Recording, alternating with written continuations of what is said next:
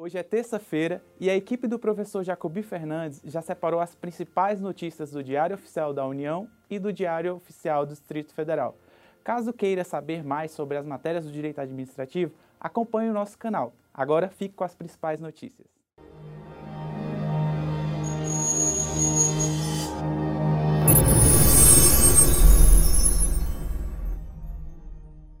Destaque do Diário Oficial da União de hoje é a portaria da AGU, que trata sobre a representação das autarquias e fundações públicas perante o Tribunal de Contas da União.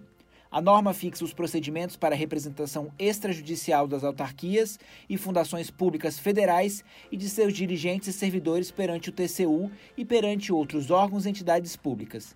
A representação engloba os atos de defesa e recursos previstos no regimento interno do órgão ou entidade pública perante o qual é exercida, sem prejuízo da prática de atos de assessoramento jurídico e de eventual elaboração de manifestação jurídica consultiva no âmbito da autarquia ou fundação pública. O Ministério da Segurança Pública divulgou os critérios para a transferência de recursos do FUNPEN aos estados, DF e municípios.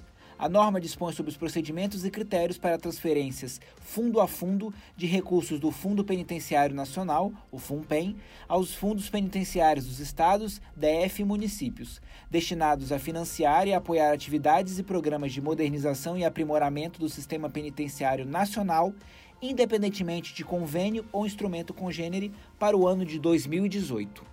E a Lei 13.755, publicada hoje, institui o programa Rota dos 2030 e estabelece requisitos obrigatórios para a comercialização de veículos. O programa tem o objetivo de apoiar o desenvolvimento tecnológico, a competitividade, inovação, segurança veicular, proteção ao meio ambiente, eficiência energética e a qualidade de automóveis, caminhões, ônibus e chassis com motor e autopeças.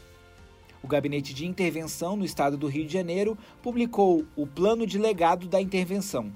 O plano tem o objetivo de discriminar as tarefas necessárias à catalogação e registro do patrimônio adquirido em forma de recursos tangíveis e intangíveis e que serão deixados como herança para as secretarias do Estado e os órgãos de segurança pública intervencionados. Hoje foi publicado um novo regulamento para o Programa Nacional de Apoio à Captação de Água da Chuva. O programa Cisternas tem o objetivo de promover o acesso à água para consumo humano e animal e para a produção de alimentos por meio da implementação de tecnologias sociais destinado a famílias rurais de baixa renda e equipamentos públicos rurais atingidos pela seca ou pela falta d'água regular.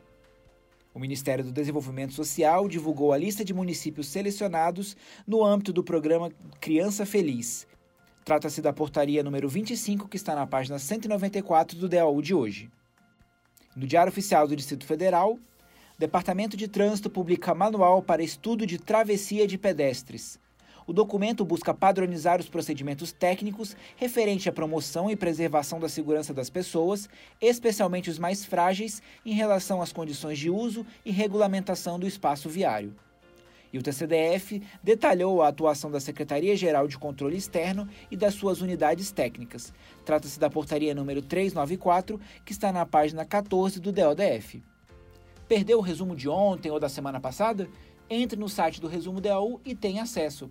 Digite www.resumodau.com.br. Tenham todos uma excelente terça-feira e até amanhã.